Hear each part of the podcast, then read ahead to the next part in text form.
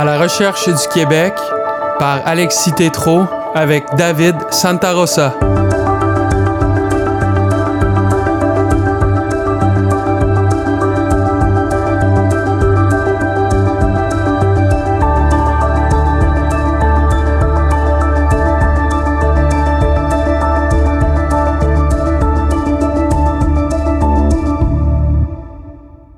Chers auditeurs, soyez les bienvenus à ce nouvel épisode de À la recherche du Québec. David Santarossa est très certainement un des intellectuels les plus perspicaces de sa génération. Il s'intéresse aux débats politiques, aux enjeux de transmission, d'éducation et de culture. On peut le lire dans les pages de la revue L'Action nationale ainsi que dans les pages de la revue Argument et même sur Twitter où ses commentaires sont choses rares et dignes de mention, aussi intelligents qu'ils sont drôles et pleins d'esprit. Depuis peu, il tient une chronique bimensuel à l'émission Questions d'actualité à Radio VM. C'est un plaisir de le recevoir aujourd'hui dans le cadre de ce grand entretien où nous brosserons un portrait de son parcours et de ses affinités intellectuelles. David Santarossa, bonjour. Bonjour. Alors, euh, Monsieur Santarossa, vous avez fait votre parcours universitaire en philosophie, soit le bac et la maîtrise. Euh, première question toute simple et pourtant fondamentale, euh, pourquoi? Qu'est-ce, qui fait en sorte qu'un étudiant comme vous, en sortant du cégep, aujourd'hui, décide de, de, faire un bac et une maîtrise en philosophie? donc oui, c'est un parcours qui est pas qui est pas euh, qui est pas déjà tracé d'avance d'une certaine manière. Il y a un certain il y a un certain risque à aller en philosophie. Hein. C'est pas des, euh, des, des, disciplines, des, euh, des, formations qui mènent directement au marché du travail. Donc oui, j'avais un certain intérêt pour les idées. Et ce que j'appréciais beaucoup de la philosophie, c'est qu'elle est un peu touche à tout. C'est-à-dire qu'il y a de la philosophie des sciences, de l'histoire, de la littérature, sur le langage aussi. Donc ça touche à vraiment plusieurs choses et ça, ça m'intéressait beaucoup. Évidemment, il y a toujours euh, un, professeur qui nous marque particulièrement au cégep. Donc, toutes les personnes, je pense, qui vont dans, ce, type de, discipline à l'université euh, sont marquées d'une manière ou d'une autre par un professeur, par son style, par ses connaissances, hein, une espèce de figure d'érudit qui nous inspire. Et évidemment, toujours eu un, intérêt pour les débats, pour euh, la prise de position. donc, oui, voilà les, les, raisons principales. Euh. C'était quel genre de professeur qui vous a inspiré? Un professeur de philo vraiment ou c'est que c'est un prof de sciences humaines en général? Mais... Donc, euh, vraiment professeur de philosophie. Donc, c'est vraiment son érudition qui me fascinait. C'est-à-dire que n'importe quel sujet d'actualité qui, qui, touchait, euh, dont on parlait en classe, en fait, il était capable de, de disserter sur la chose, d'apporter la discussion à un autre, à un autre niveau, si on veut, sur un autre plan, vraiment tourner la, discussion comme on pouvait pas euh, se l'imaginer. Donc là, ouais, voilà, c'est c'est ça qui m'inspirait beaucoup. Puis est-ce que vous avez, des, disons, les, les, grands philosophes, les grands auteurs que vous avez découverts euh, au cégep et à l'université, euh, quels sont-ils? Lesquels vous ont inspiré le plus? Euh, ben évidemment, il y a les classiques, hein, donc Socrate-Platon avec les fameux, les fameux dialogues socratiques, la fameuse question « qu'est-ce que hein? Donc on tombe facilement, je pense, sous le charme de ces dialogues-là où Socrate amène son, son interlocuteur où, où il veut. Et euh, si je peux me tremper un peu l'orteil tout de suite dans, dans les questions d'actualité, euh, la question qu'est-ce que, la question de la définition revient. Hein? C'est-à-dire qu'on est à l'époque, euh, oui, on est une époque très polarisée. Le Québec est fragmenté, est polarisé, mais en même temps, il y a d'immenses consensus. C'est-à-dire que dans l'espace public, tout le monde combat le racisme. Mais il y a différentes définitions du racisme, différentes conceptions du racisme. la laïcité, même ceux qui s'opposent à la loi 21 se réclament en réalité de la laïcité. Donc l'importance de la définition des termes, m'apparaît essentiel 2500 ans après euh, Socrate. Il n'y a pas de doute là-dessus. Et ensuite de ça, ben, il y a d'autres classiques, hein, Descartes, euh, que j'ai beaucoup aimé, euh, le doute méthodique, au doute hyperbolique, Kant. Et si je pouvais souligner les grands oubliés de, du parcours, de mon parcours, c'est les penseurs, les penseurs conservateurs. Par exemple? Ouais, ben, c'est-à-dire que ben, il y a plusieurs penseurs conservateurs. Euh, dans le monde anglo-saxon, on peut penser entre autres à Roger Scruton, qui est, qui est probablement le plus connu. Euh, au Québec, euh, on pourrait peut-être parler de Fernand Dumont, par exemple, comme avec une pensée conservatrice. Et d'ailleurs, il faut peut-être préciser pour les auditeurs le conservatisme n'égale pas le Parti conservateur du Canada. Hein, c'est toujours bien de le souligner. oui. Ni euh, même le Parti conservateur euh, du Québec. Oui, tout à fait, tout à fait. Donc le, conservatisme, rapidement, c'est... Euh, je pourrais le résumer en l'importance de la continuité historique pour une nation, euh, ce qui favorise d'ailleurs aussi une forme de solidarité sociale, une, certaine forme d'uniformité aussi, qui fait en sorte qu'il y ait, euh, qu'on ait des, référents communs. Et ce que j'ai observé beaucoup dans mes cours de philosophie politique contemporaine, c'est que les professeurs et ceux qui connaissent un peu, euh, si vous connaissez un peu les professeurs à l'Université de Montréal, vous savez de qui je parle, les professeurs de philosophie politique contemporaine n'hésitaient pas à, à, frapper sur les supposés, le supposé conservatisme de l'époque.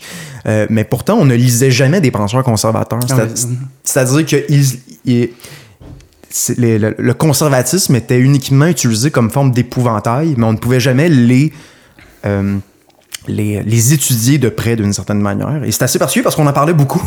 les professeurs n'hésitaient pas à les critiquer, mais sans jamais les étudier. Non seulement ils étaient absents, mais du fait de cette absence-là, ils étaient en plus combattus, mais sur, sur la base de rien, au fond, parce que vous les lisiez pas. Exactement. Donc finalement, on se.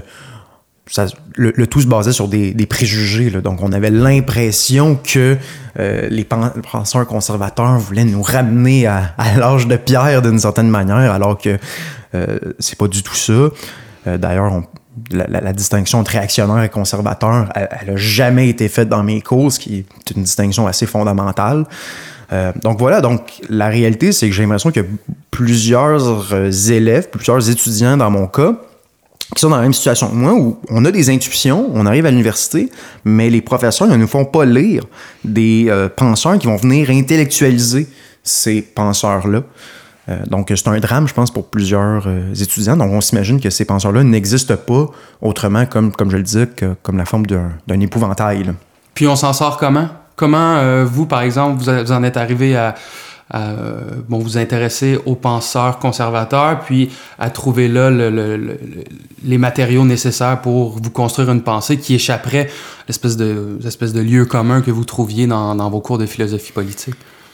Euh, on s'en sort en, regardant l'actualité, en fouillant beaucoup. Internet, euh, je, peux être très critique d'Internet et des médias sociaux, mais c'est quelque chose de, très positif. Hein. C'est-à-dire que dans ce sens-là, parce qu'on peut trouver justement d'autres personnes qui partagent nos sensibilités et euh, discuter avec eux. Donc ça, ça m'apparaît, ça m'apparaît essentiel. Donc on gratte, on va à la bibliothèque, on lit et ainsi de suite. Quand on, quand on commence à lire des auteurs aussi, ces auteurs renvoient à d'autres auteurs. Donc on est, on est pris dans ce labyrinthe à un certain moment et on n'en sort pas, et bien heureusement, en fait. Puis lesquels vous ont sauvé, si je pourrais dire, sur, sur Internet ou euh, des philosophes plus. Euh? Ah, ben, je pense que l'étincelle, ça a été clairement Mathieu Bocoté, mm-hmm. qui, euh, qui, a fait la, qui a fait figure de, de, conservateur au Québec, qui a ranimé une flamme si on veut, parce que le conservatisme a une, certaine histoire euh, au Québec, qui n'est pas que positive, hein, euh, évidemment. Mais ça, on n'a pas, de, pas de problème à reconnaître qu'il y a du négatif dans, la, dans le, conservatisme euh, historiquement au Québec. mais on a plus de difficulté à voir le, côté positif de la chose. Donc oui, pas de doute là-dessus que Mathieu Bocoté a été l'essentiel pour me diriger vers plusieurs penseurs. Puis ensuite, après votre bac, vous vous dirigez à la maîtrise pour quelles raisons avez-vous décidé d'approfondir vos études comme ça? Puis quel a été l'objet de votre, de votre, de votre mémoire? Euh, quel, euh, à, quel penseur vous êtes-vous arrêté euh, plus particulièrement? Donc, le bac, évidemment, c'est une belle porte d'entrée pour n'importe quelle discipline, mais on, a, on, a, on, a, beaucoup de cours dans une même semaine, beaucoup de lectures, donc on a de la difficulté à, à s'investir pleinement dans un auteur. Et la maîtrise permet ça, justement. Et moi, je l'ai faite sur euh, Alain Finkielkraut, donc un philosophe français. Pour moi, c'était important de faire ma, recherche, mon mémoire, sur un auteur euh, francophone. Hein, c'est-à-dire qu'il y a une mode dans les départements euh, universitaires en philosophie de faire sur des, des grands philosophes allemands ou grecs. Et ça a clairement sa valeur. Mais pour moi, puis c'est en lien aussi avec mes sensibilités particulières, mes sensibilités personnelles en fait, que c'est important de, faire un, mémoire sur un, philosophe euh, qui parlait français. Et euh, donc voilà, donc euh, qui est un personnage, qui est un philosophe à mon sens, mais qui est aussi un personnage médiatique en France. Donc ça fait plus d'une trentaine d'années que son émission hebdomadaire à France Culture, qui s'appelle Réplique, que je conseille vivement aux auditeurs. Et euh, étant donné qu'il est très présent dans les médias, souvent on, lui dédaigne un peu le titre de philosophe, justement. Et c'est ce qui est intéressant euh, dans mon mémoire, je pense, c'est que je suis un des premiers à l'avoir vraiment traité. Je ne suis pas le premier, mais je suis un des premiers à l'avoir vraiment traité comme un authentique euh, philosophe. Et c'est la même chose avec. on, parlait de Mathieu Bock-Côté, on lui dénie souvent l'étiquette de sociologue parce qu'il est dans les médias. On fait la même chose avec Finkielkraut parce qu'il est dans les médias alors que ces deux, ces deux penseurs ont euh, euh, revendiqué à juste titre leur, leur, leur titre, justement. Oui, tout à fait. Puis, et à un moment donné, il faut avoir une espèce de dose de réalisme. C'est-à-dire, si ces personnages-là, on peut être en désaccord, évidemment, hein, mais si ces personnages-là, ces personnages-là, ces personnalités publiques-là obtiennent euh, autant d'attention du public, ben, c'est parce qu'à quelque part, ils touchent quelque chose d'important. Donc, euh, qu'on le veuille ou non, ce sont des penseurs importants, même si euh, on trouve, on est, même si on est en désaccord, il y a, un- il y a un, il y a un fait sociologique là que de dire non, mais il touche à, il touche à une sensibilité particulière, qui- il trouve un écho dans la population. Donc, ça m'apparaît essentiel de, de les étudier. là. Et avec Finkielkraut, quel était cette, cet écho, cette, cette corde sensible que ses œuvres, son œuvre a été touchée chez vous ou euh, en général? Donc, euh, c'est le sujet de, de la diversité, en fait. Donc, un sujet euh, à la mode. hein. On pourrait même penser que la diversité, c'est c'est le mot vedette de l'époque. En fait, j'ai pas, de problème- pas de problème à le dire. C'est le mot vedette de l'époque, il n'y a pas de doute là-dessus. Et euh, j'ai gratté un peu son œuvre et si je peux présenter un petit rapidement mon, mon mémoire. Ah, ben, prenez le temps que vous voulez. on a tendance à voir euh, l'Europe et l'Occident, en fait, de manière générale, le- l'Occident d'hier comme étant homogène, hein, comme étant dépourvu de diversité, et que plus les années avancent, à notre époque, on est beaucoup plus divers euh, que ne l'était l'Occident d'hier. Et euh, donc, je réfléchis avec, euh, avec Alain Finkielkraut. euh, Est-ce que c'est vrai que l'Occident d'hier était homogène? Ben, on regarde ce qu'il reste de ces époques-là, euh, les architectures des divers pays, des diverses identités nationales. euh, ben, je veux dire, Prague, on peut distinguer Prague de Barcelone en un clin d'œil. C'est pas, c'est, c'est, limpide la différence entre les deux. Ils ont des langues différentes, ils ont des œuvres différentes, ils proposent des mets différents. Euh, le territoire est aussi différent. Tu as, les Alpes, tu as des pays beaucoup plus plats, comme, comme la, la Belgique, justement. Donc, l'espèce d'accusation comme quoi l'Occident d'hier était euh, homogène, ben, c'est totalement faux. Et d'ailleurs, la preuve, c'est les nombreuses guerres qui ont déchiré l'Occident. C'est-à-dire que si l'Occident était euh, si homogène que ça, comment expliquer euh, toutes ces guerres? À mon sens, c'est incompréhensible si on constate que l'Occident était homogène. Je prends la, je prends la pause d'un contradicteur racialiste le temps d'une question et je vous, euh, je vous dis oui, euh, très certainement il y avait des identités nationales, mais elles étaient tous de la même couleur, c'est-à-dire elles étaient tous blancs, euh, de surcroît dirigés par des hommes, sans doute hétérosexuels. Donc à quoi, à quoi répondre, comment répondez-vous à une telle accusation? Oui, ben, c'est-à-dire, en, en effet, c'est-à-dire que la seule manière de voir un Occident homogène, c'est d'avoir une vision essentiellement racialiste et même raciste, c'est-à-dire de, de réduire les personnes à leur couleur de peau. Et de voir justement, ben ça, c'est, c'est toute une gang de blancs, finalement, sont un peu interchangeables, euh, alors que, euh, alors que non, il y a des différences. Ça n'empêche pas que, bien sûr, il y avait, il y a, il y a des... euh, il y a des points de convergence entre ces cultures-là, comme dans n'importe quelle culture. Il n'y a pas de doute là-dessus. Surtout qu'ils partagent euh, généralement une religion. Oui, exactement, tout à fait. Donc, euh, en effet, il y, a des, il y a des points de convergence, mais de là à dire que euh, bah, c'est toutes des populations de blancs, finalement, puis que justement, il y a des hommes hé- hétérosexuels, ben, c'est- largement exagéré, puis c'est une posture qui est, qui est intenable, qui, qui est incohérente. là. Ou on pourrait dire qu'elle est tenable, mais elle est d'une elle est d'une insignifiance. C'est-à-dire, une fois qu'on a dit ça, qu'est-ce qu'on a dit au fond? hein? Exactement, oui, c'est ça. C'est-à-dire que la discussion se termine très rapidement. Ouais. Donc, euh, oui, si je peux continuer. Donc, euh, mais il y, a- en demeure pas moins que la, diversité euh, augmente, si on veut. C'est-à-dire que le Québec, par exemple, est de plus en plus divers. Hein, il y, a, a de plus en plus de, y a plus de plus en plus de diversité ethnique, par exemple. Il y a des, a restaurants différents, il y a des religions différentes. Donc, bien sûr, il faut le reconnaître. Mais par contre, ce que je viens de dire sur le Québec, je pourrais dire exactement la même chose sur la France, sur l'Italie, sur les États-Unis, sur l'Australie. Donc, tous les pays euh, se diversifient d'une certaine manière. Mais en même temps, oui, les pays se diversifient à l'intérieur, même de leurs frontières, pardon, Mais si on regarde ce qui se passe au Québec et en France, par exemple, et, on le, et donc oui, si on compare les deux pays, on se rend compte que ben, de plus en plus, on écoute la même musique.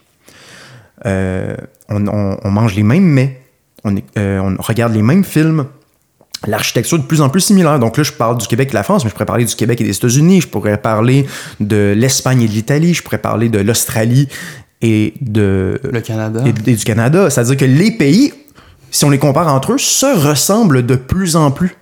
Donc, on a une vision extrêmement euh, repliée sur soi, en fait, de la diversité. C'est-à-dire qu'on on sort dehors, on ouvre notre porte et on se dit Ah, ben oui, il y a, plus de diversité sur ma rue qu'il n'y en avait il y a 20 euh, ans, mais on a, on a de la difficulté à voir qu'à l'échelle internationale, les pays se ressemblent de plus en plus sur presque tous les, sur, presque tous les, les, les, plans. Donc, ça, m'apparaît euh, important de le dire. Et le Québec là-dedans, en fait, si je peux faire une petite parenthèse sur le multiculturalisme, parce que c'est ça l'idée, c'est-à-dire que chaque pays est, d'une certaine manière appelé à devenir une forme d'agrégat de différentes cultures, et le Québec résiste à ça. Et je pense que le Québec, en faisant ça, résiste en, réalité à l'uniformité du monde. Et lui, et défend euh, la contribution québécoise à la diversité mondiale. Et je pense que c'est vraiment important de le présenter comme ça, parce que quand on regarde, par exemple, en Amérique du Nord, si on n'est pas capable de voir le Québec, l'identité nationale québécoise, comme, comme apportant de la diversité, ben je veux dire, je sais pas qu'est-ce qu'il en apporte. C'est-à-dire, c'est, c'est très clair pour moi que le, Québec est un, immense apport à la diversité. Euh, en Occident, ben, dans le monde en général et en Amérique du Nord en particulier. Dans le fond, ce que vous faites, c'est que vous prenez le concept de diversité qui est lancé à tout vent, puis vous lui donnez un, poids réel, un, poids non seulement conceptuel, mais, mais culturel, civilisationnel, national.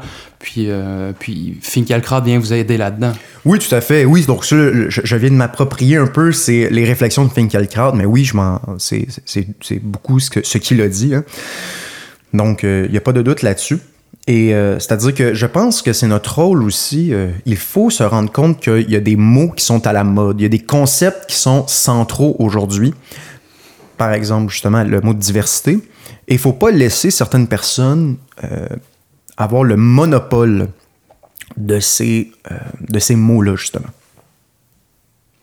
Puis, vous, parlez dans votre mémoire de, de, de l'interchangeabilité comme vraie définition de, du. Euh, comme vraie définition du concept de diversité qu'on lance euh, comme ça euh, très facilement. Pouvez-vous nous expliquer en quoi diversité aujourd'hui, quand on le lit, disons, dans les journaux, on, on, l'entend à la radio, à la télévision, est égal interchangeabilité? Oui, tout à fait. Ben, comme je le disais, les en effet, il y a plusieurs, euh, il y a de la, la, diversité culturelle à l'intérieur même du Québec, mais le tout devient grosso modo interchangeable. Euh, c'est-à-dire que justement, le, en fait, je peux y aller sur une autre échelle. Si je prends le Québec, le Québec devient interchangeable avec la France. La France devient interchangeable avec l'Italie. Il n'y a, pas de, spécificité euh, nationale, ou du moins il y en a de moins en moins. Il ne faut pas non plus être naïf puis s'imaginer que, que le, le, que que c'est maintenant chose faite, que tous les pays se ressemblent, mais on voit quand même la tendance euh, aller. Il euh, n'y a pas de doute là-dessus. Donc, euh, même, les, même les êtres humains deviennent interchangeables à ce propos. Hein, puis on peut penser à l'immigration, par exemple. C'est-à-dire comment on justifie l'immigration aujourd'hui? On nous dit ben, la, démographie québécoise fonctionne pas bien. C'est-à-dire on a, on a la difficulté à à faire des enfants. Donc, qu'est-ce qu'on fait? Ben, on, veut faire immigrer des personnes. Euh, d'ailleurs, c'est, pas moi qui invente ça. Hein. Philippe Couillard le disait il y a quelques années. c'était vraiment ça son argument.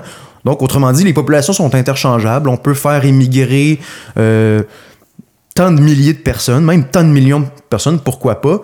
Et puis, ben, les populations sont interchangeables, ça va pas vraiment causer de problèmes particuliers. Donc vraiment, les êtres humains sont vus comme des espèces de, pièces de rechange à une démographie ou à une économie déficiente. Hein. C'est ce qu'on entend toujours le, on entend toujours le conseil du patronat dire ah l'économie ça va pas assez bien, donc on fait, on, on veut augmenter les seuils d'immigration. Donc même les êtres humains deviennent interchangeables. Et même les œuvres deviennent interchangeables. C'est-à-dire, il y a un immense relativisme euh, qui marque notre époque, à mon sens. Donc, euh, le... Quelques exemples, par exemple? Ben, c'est-à-dire que le, le, dernier, euh, le dernier clip à la mode le, vaut, euh, vaut un Dostoïevski, par exemple. Euh, on, toutes les cultures se valent. Donc, c'est-à-dire que le, un, vidéo YouTube, on va dire, ah ben ça, c'est leur culture, c'est la culture des jeunes, il faut, faut pas juger ça, ça a la même culture qu'une culture classique, par exemple. Je suis pas en train de, de, de d'être vieux jeu puis de dire il y a rien de bon dans la culture des jeunes. C'est pas ça que je suis en train de dire. Mais il y a des choses qui sont euh, fortement critiquables. Et c'est pas parce que des, les jeunes ont cette culture là qu'il faut nécessairement l'accepter puis dire ah oui ben c'est ça participe de la diversité mondiale eh, exactement. Donc non c'est insuffisant à mon sens et puis euh, toujours avec Finkielkraut euh, comment est-ce qu'on on se déprend de cette uniformisation de cette interchangeabilité des êtres humains et de la culture? Est-ce que la la solution passe euh, par le politique? Est-ce qu'elle passe par les individus? Est-ce qu'elle passe par la culture, dans la culture, pour la culture? Euh, quelles sont les pistes de solutions avancées euh, ça peut être par vous, mais ça peut être aussi par Finkielkraut ou par vous inspiré par Finkielkraut? Ouais, donc si je peux m'inspirer, bien sûr, de Finkielkraut, on peut observer que ben, ça va pas bien, en fait. C'est-à-dire qu'on a quand même un immense marché des GAFAM qui sont contre nous. Hein, L'instantanéité des réseaux sociaux, clairement que ça va, euh, ça, va nuire euh, au développement des, des, identités nationales et des, des arts un peu plus... les arts lents, d'une certaine manière, comme la mm-hmm. lecture. Il n'y a pas de doute là-dessus. Donc, Finkelkraut nous, nous enjoint, nous, nous encourage d'une certaine manière à renouer avec des des vertus un peu oubliées. Par exemple, il va parler de l'attention, c'est-à-dire que notre culture, nous, euh, la culture nous entoure évidemment, donc de porter une attention sur, je sais pas, les, noms de rues, les noms de villages. Euh, une fois qu'on porte une attention particulière à tout ça, on se rend compte que, ok, non, mais notre culture est bien vivante, il n'y a pas de doute là-dessus, et il s'agit aussi d'habiter son monde. Moi, souvent, euh, on en parlera tantôt. Donc, euh, je travaille en éducation actuellement. Et euh, mon objectif, c'est je veux que mes élèves soient capables d'habiter pleinement leur monde, de porter une attention particulière à leur monde, à leur culture qui l'entoure. Et euh, d'autres, donc d'autres aptitudes qu'il faudrait avoir, c'est avoir de l'égard et de la gratitude à, l'endroit de, ce, cette culture-là. C'est-à-dire que nous. Et, ça, c'est très paradoxal de notre époque. Nous sommes très fiers de nous. Hein. Nous, sommes, nous nous trouvons tellement, euh, tellement bons, tellement intelligents, tellement ouverts d'esprit, mais on n'est pas capable de voir que nous sommes le, produit d'une culture. Et que nous devons, euh, nous avons une dette à l'égard de cette culture-là, à l'égard de cette histoire, parce que nos, nos, euh, nos, les vertus de notre époque ne tombent pas du ciel. Mm-hmm. Elles ont une histoire, elles ont une généalogie, il faut s'y intéresser. Et d'ailleurs, évidemment, parce que là, j'entends déjà euh, nos amis progressistes dire oui, mais il faudrait pas avoir un regard trop euh, angélique envers le passé. Euh, bien sûr, évidemment qu'il faut pas avoir un, regard trop angélique envers le passé, mais je ne vois pas en quoi ce regard est, une, est un risque aujourd'hui. C'est-à-dire que c'est pas mutuellement exclusif. On peut, on peut se rendre compte qu'on est le produit d'une histoire et être très critique à, à son endroit. Totalement, exactement. Et je regarde autour de moi, je regarde dans les médias et je vois pas euh, un angélisme à l'égard de notre passé. C'est-à-dire que ce que je vois plutôt, c'est une critique radicale du passé, comme quoi il n'y avait rien de bon, et euh, par le fait même, notre identité, qui s'inscrit dans une culture, dans une histoire, il ben, faudrait un peu s'en détacher. Je veux dire, le jour que le Québec que le, que le risque du repli sur soi au Québec sera un véritable risque. Je vais dire, OK, non, là, vous avez raison, le Québec est beaucoup trop replié sur soi, connaît beaucoup trop ses auteurs, a beaucoup trop de respect à l'égard de ses prédécesseurs. Oui, cette journée-là, là, je vais dire, OK, non, là, ça suffit, là, le Québec se connaît beaucoup trop. Là, je vais vous donner euh, tous ces points-là, mais pour l'instant, c'est, c'est, de la fiction. Là. C'est-à-dire que c'est fondamentalement faux qu'on est replié sur nous. On est toujours en train de s'intéresser à ce qu'une, ce qu'une autre culture est en train de faire. Pas que c'est inintéressant, mais je veux dire, on, place la charrue devant les bœufs en s'intéressant d'abord à ce qui se fait ailleurs sans, sans se connaître nous-mêmes, c'est ce que vous dites. Oui, tout à fait. Puis aussi, on s'intéresse... Euh, généralement, on s'intéresse à l'autre de manière un peu... Euh, un peu enfantine, là. C'est-à-dire. Superficielle. Superficielle, exactement, merci. Hein. C'est-à-dire que justement, euh, ah ben, on s'en va manger au restaurant indien du coin, euh, ils font un bon poulet au beurre, puis je suis convaincu d'être ouvert sur le monde. là. C'est-à-dire, je, je le dis un peu à la blague, mais ça ressemble beaucoup à ça, la dite ouverture. Je veux dire, de, de véritablement s'intéresser à une histoire, euh, à une langue, à une culture, à des œuvres. Euh, c'est pas le genre de choses, c'est le genre de choses qui prennent beaucoup de temps, c'est difficile. Évidemment, c'est excessivement riche, j'en- j'encourage tout le monde à, le faire, mais j'ai l'impression qu'on le fait surtout de manière superficielle, puis qu'on aime ça un peu. euh, ça, se, ça se place bien dans une discussion, disons, euh, ce, type d'ouverture sur le monde. Puis dans euh, un article que vous avez écrit dans l'Action nationale, je crois que c'était c'était tiré de votre mémoire de maîtrise, justement, vous parliez de convergence culturelle ou de culture de convergence. Comment, ben, d'abord, qu'est-ce que la convergence culturelle ou la culture de convergence, puis comment ça vient mettre un frein à cette, espèce de diversité carton-pâte que, l'on répète euh, toujours? Oui, tout à fait. euh, je, vais prendre, je vais faire un petit détour en parlant de multiculturalisme avant.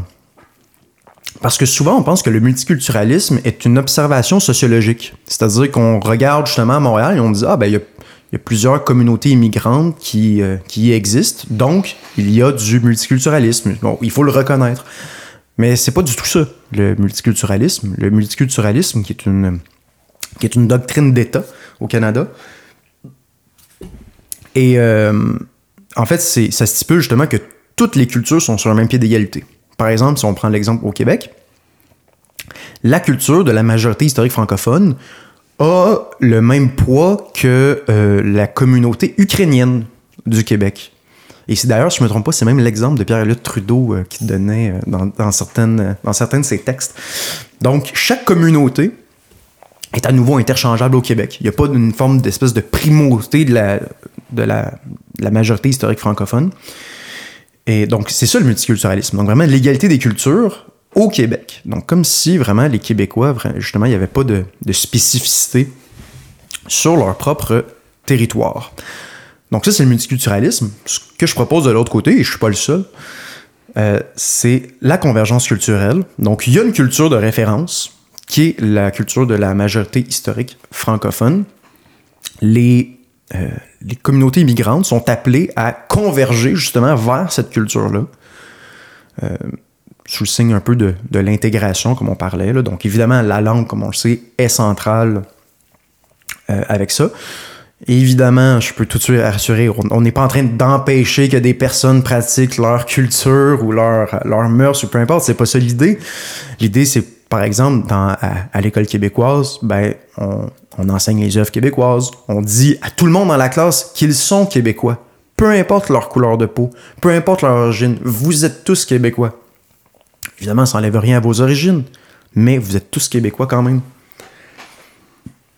Donc, euh, donc voilà, c'est ça la, convergence culturelle, et ça m'apparaît essentiel dans les prochaines années euh, d'en discuter parce que les défis démographiques qui nous, euh, qui nous sont posés aujourd'hui sont immenses, et euh, parce qu'il y, a- il une- il très grande immigration, on le sait, et on s'imagine, on s'imagine que tout ça ne cause pas vraiment de problème particulier, alors que, ben, je veux dire, c'est, faut, bien comprendre que c'est inédit dans l'histoire de l'humanité des, euh, un- une- des immigrations comme ça, autant de mélange de cultures sur un même territoire. On ne le sait pas comment ça va, euh, comment ça va se terminer d'une Mais on certaine s'imagine tout de même qu'il y a un commun qui va se créer comme ça par magie. Oui, on s'imagine que ça, que ça va arriver que par magie, euh, mais ça n'arrivera pas. Puis d'ailleurs, mes, mes inquiétudes que je brosse là, euh, Barack Obama les, en parlait il y a quelques années aussi. C'est-à-dire que sur, tous les plans euh,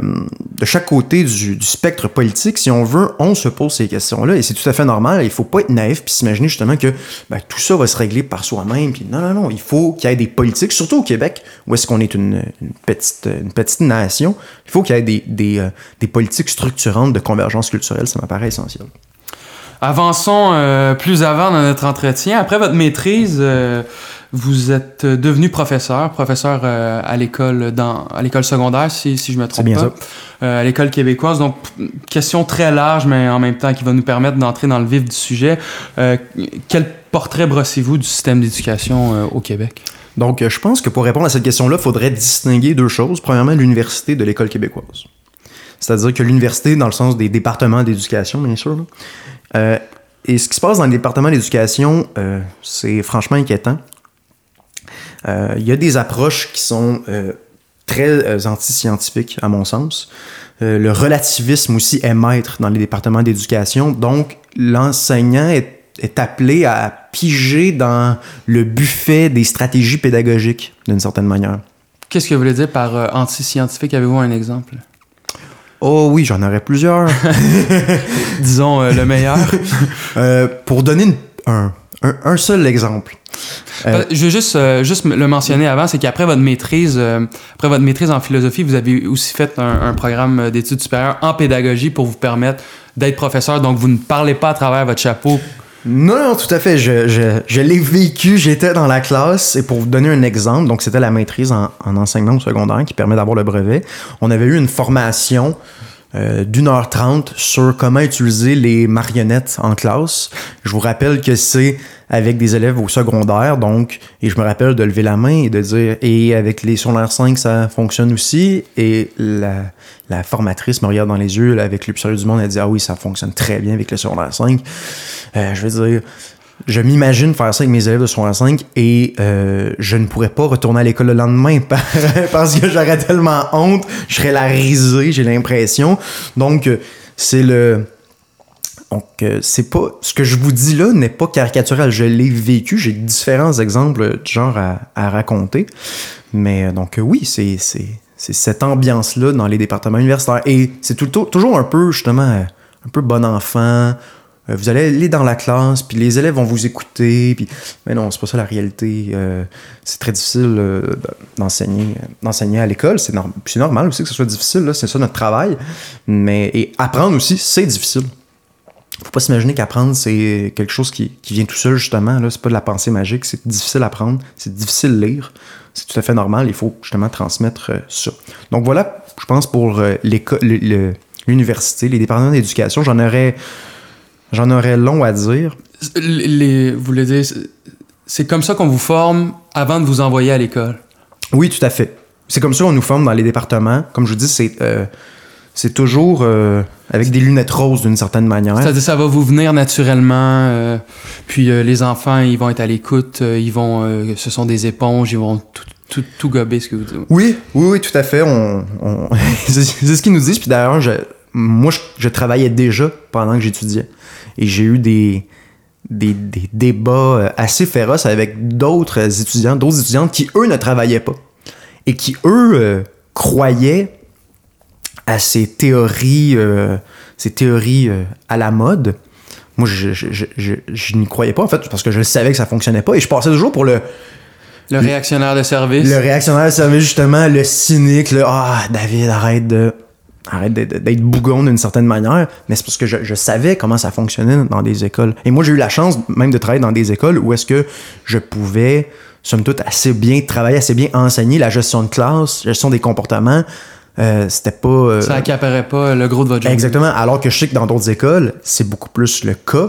Donc, je m'imagine, dans ces classes-là, ça serait encore, ça serait encore pire. Et j'ai des, je me rappelle de discussions pendant des stages, je me rappelle d'une étudiante en particulier qui était, qui était au bord des larmes et qui me disait, tu sais David, je reconnais, ça fait trois ans qu'on s'obstine sur ça, puis je reconnais que tu as raison. D'ailleurs, je dois souligner que ça prend énormément de courage pour reconnaître qu'on a tort dans la vie, hein. euh, surtout quand on, s'est autant investi d'une certaine manière intellectuellement puis même émotionnellement. Mais c'est là qu'on voit que justement l'université crée de, fausses attentes et euh, il y a un réel effet négatif sur, euh, sur les enseignants et ultimement, évidemment, sur les élèves.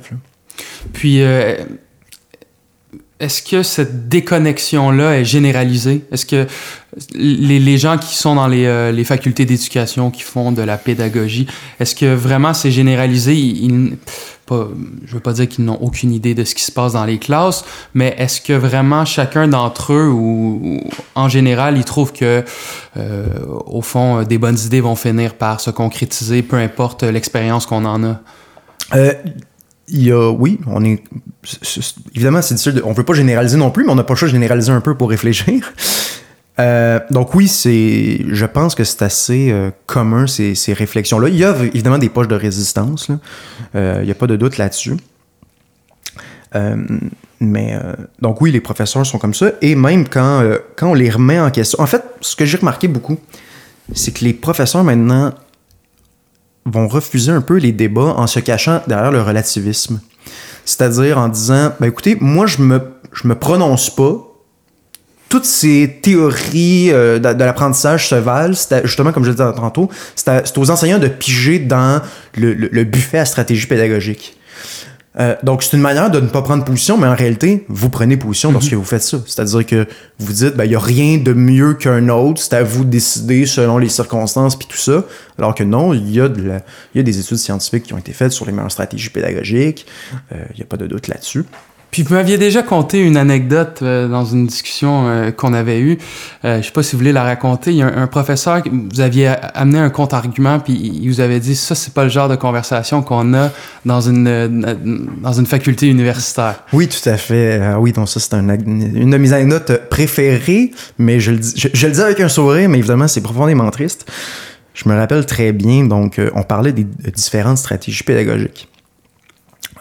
Et je, lève la main et je dis oui, mais euh, laquelle est la plus efficace? Ou du moins, lesquelles sont efficaces? Ça veut pas dire qu'il y en a juste une d'efficace, évidemment, mais il peut y en avoir plusieurs. Et ma professeure qui me regarde dans les yeux et qui me dit Ah, David, ça, tu sais, c'est le genre de discussion qu'on a autour d'une bière. Comme si c'était justement, c'est un, sujet, c'est un peu du, du pelletage de nuages à quelque part, puis euh, ah, ça, c'est une discussion qu'on a autour d'une. Dans, euh, dans une fin de soirée autour d'une bière, puis euh, tu sais, c'est. On, on ça, rigole vous aidera, là-dessus. ça vous aidera pas à gérer une classe? Non, hein? c'est ça, exactement. C'est une discussion pour, euh, pour, le, pour le bien de la discussion, justement, pour le plaisir. Alors que c'était en fait, c'est une question assez fondamentale, mais qui est jamais, euh, qui est jamais discutée. Puis elle, elle vous répondait ça dans- avec cette idée que vous, les, les enseignants, allez piger euh, comme vous vouliez dans différentes stratégies. Puis il n'y en a pas une qui se vaut plus qu'un autre. Par exemple, pour apprendre le français, euh, réciter, euh, réciter des mots, c'est pas nécessairement plus utile qu'une autre technique. Non, c'est ça, exactement. C'était vraiment, justement, l'efficacité est vraiment totalement euh, mis de côté. Puis ça, d'ailleurs, c'est intéressant quand on lit certains textes sur, euh, sur la question de l'efficacité dans les, dans, les, euh, dans les stratégies pédagogiques. Parce qu'on assimile l'efficacité au marché du travail. C'est-à-dire que, ah, ben oui, ah, mais si notre but c'est de, que, de, de- de faire des élèves efficaces, en fait, on fait juste les, les préparer pour le marché du travail, pour qu'ils deviennent une forme d'esclave du, euh, du, du grand capital, alors que c'est pas du tout ça. Quelqu'un d'efficace, quelqu'un qui sait bien lire aussi. Quelqu'un qui est compétent en lecture, c'est pas un, esclave du capital, on n'est pas là-dedans du tout. Euh, donc euh, voilà, quelqu'un de compétent, c'est non seulement quelqu'un de compétent dans son travail, parce que je pense que le- but, d'un buts de l'école, c'est aussi de qualifier pour le marché du travail, mais c'est aussi d'avoir des connaissances générales, de comprendre son monde. Je reviens à ce que je disais plus, tôt, d'habiter son monde. Donc, euh, donc voilà, donc il y a une espèce de critique de l'efficacité qui qui est un peu absurde, je trouve. Puis transportons-nous maintenant dans euh, les classes où vous exercez votre métier. Euh, euh, disons que votre, votre périple est fait en pédagogie, vous êtes maintenant professeur. Quel est, quel est même si vous l'étiez pendant que vous faisiez votre programme, mais quelle est, quelle est le- le- la place de la référence québécoise ou euh, quelle est la place de la référence culturelle québécoise ou de la culture de convergence, si on veut reprendre le terme euh, de tantôt, euh, dans les corpus, dans les discussions, dans les, cours que vous donnez? Mais quand je dis vous, c'est évidemment vous les professeurs. Euh, ben, il y a une place, il n'y a pas de doute là-dessus. Est-ce que elle est, elle est vue, j'ai l'impression, euh, dans le prisme un peu du, euh, du multiculturalisme. C'est-à-dire que la référence québécoise est une référence parmi tant d'autres. Donc, c'est pas une référence qui doit habiter euh, nos élèves. Elle est donc mise en référence ici et là, sans vraiment qu'on la, qu'on la développe. Est-ce qu'elle est mise en compétition avec d'autres? Euh, oui, parfois. Donc, euh, si je peux parler un peu de la, référence québécoise versus la, la, la, référence pardon, québécoise et la, référence canadienne. Donc, moi, je le vois beaucoup chez mes élèves. Donc, moi, quand je suis dans la classe, je me dis québécois. Euh, je ne me dis jamais canadien. Et, et cette référence-là est généralement suspecte. C'est-à-dire qu'on voit. Ah, est-ce que c'est un séparatiste? Puis, les élèves sont pas trop au courant des débats, mais ils savent que ces débats-là existent quand même. Et, et, souvent, ils me posent la question. Pas plutôt que cette semaine, on me posait la question. Mais monsieur, pourquoi vous dites pas canadien? Euh, et j'ai la profonde impression que si je disais canadien, euh, je pense pas qu'on remettrait en question cette identité-là. Puis d'ailleurs, ça, il faut prendre la peine de l'expliquer, je pense. Euh, ça fait 40 ans, ben, du moins, on va dire 25 ans depuis le référendum, qu'on parle très peu d'enjeux constitutionnels, qu'on parle très peu de fédéralisme. Et dans l'esprit de nos élèves, euh, en fait, le fédéralisme n'existe pas dans l'esprit de nos élèves. C'est-à-dire que le Canada forme un pays au même titre que la France forme un pays. Euh, alors que c'est pas le cas du tout. C'est-à-dire qu'on a une fédération, c'est des.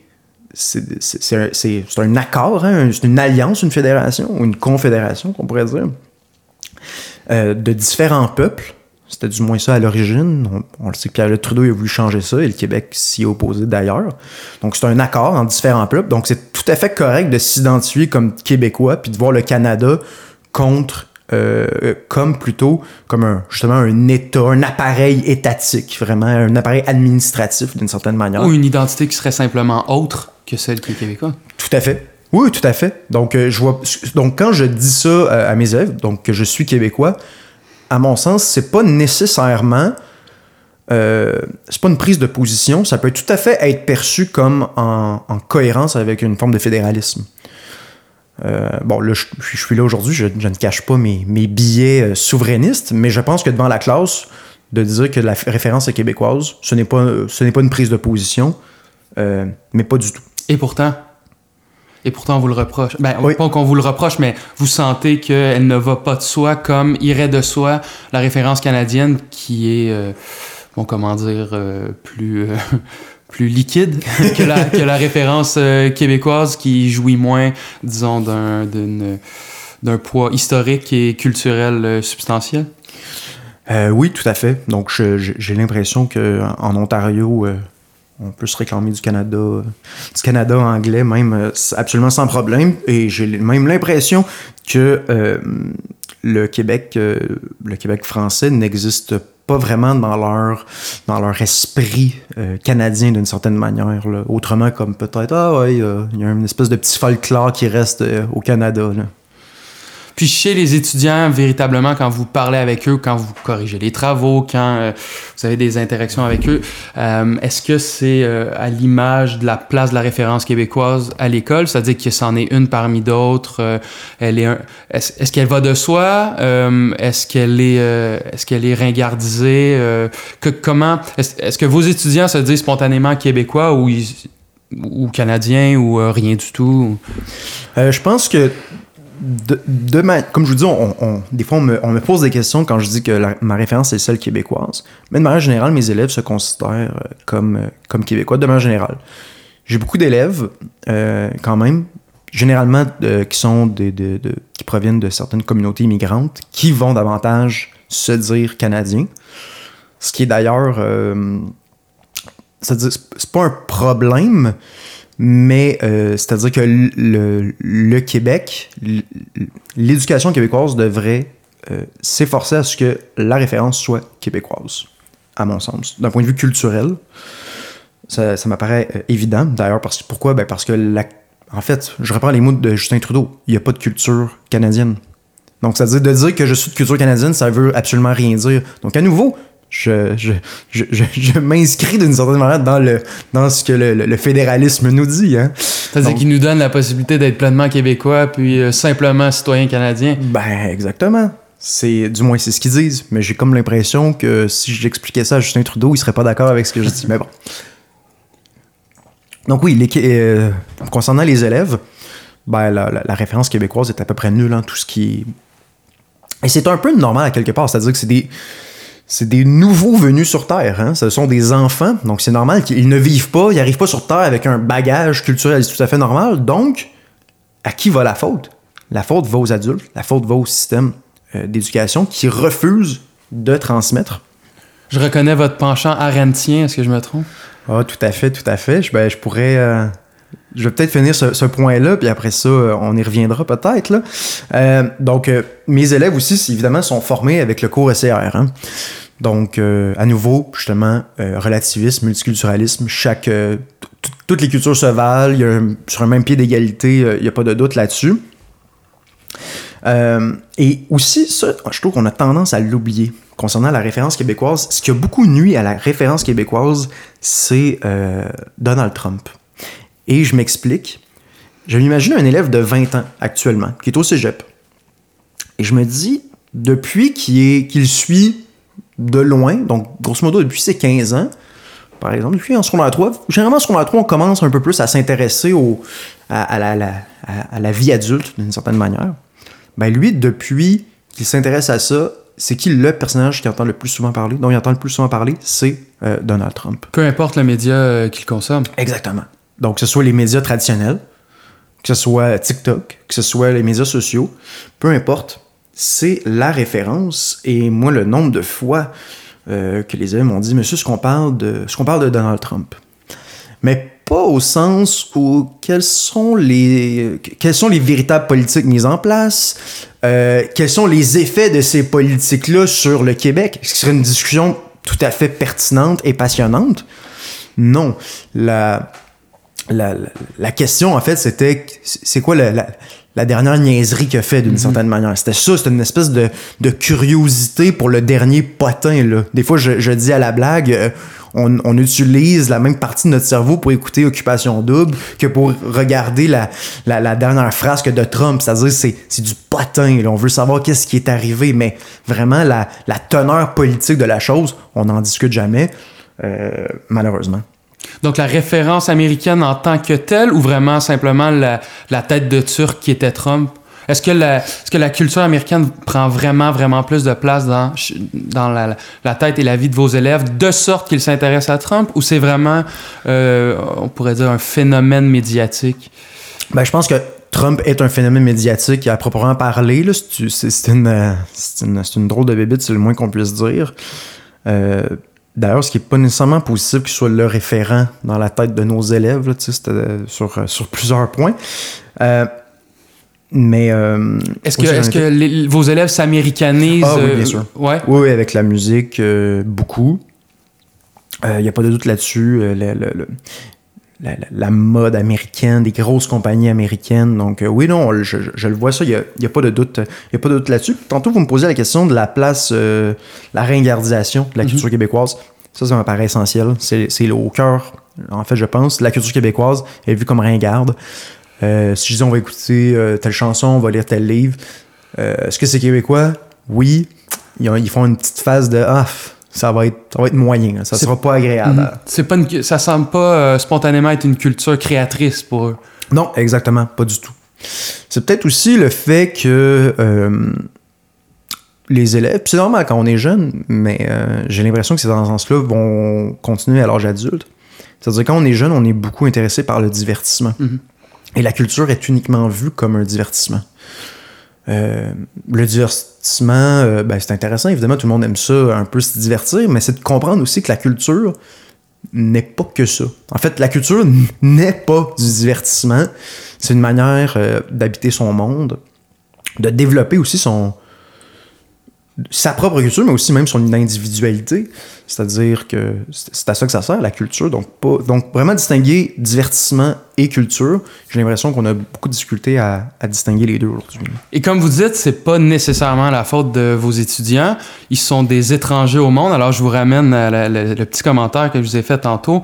Euh, c'est au fond tout l'idée d'Anna Arendt dans la crise de la culture, comme l'enfant étant un individu euh, nouveau, un étranger au monde, de sorte que ce sont euh, c'est la tâche des adultes de les élever, mais, proprement les élever à la condition d'adulte. Oui, tout à fait. Donc, euh, Anna Arendt, philosophe incontournable, son texte La crise de l'éducation qu'on retrouve dans La crise de la culture, c'est le, c'est le texte le plus essentiel euh, en éducation, à mon sens. J'en ai lu plusieurs, j'en ai lu beaucoup, mais c'est le texte le, plus important, à mon sens. Euh, c'est presque devenu, même dans certains milieux, un cliché de le dire, mais c'est pas parce que c'est un cliché que c'est nécessairement faux.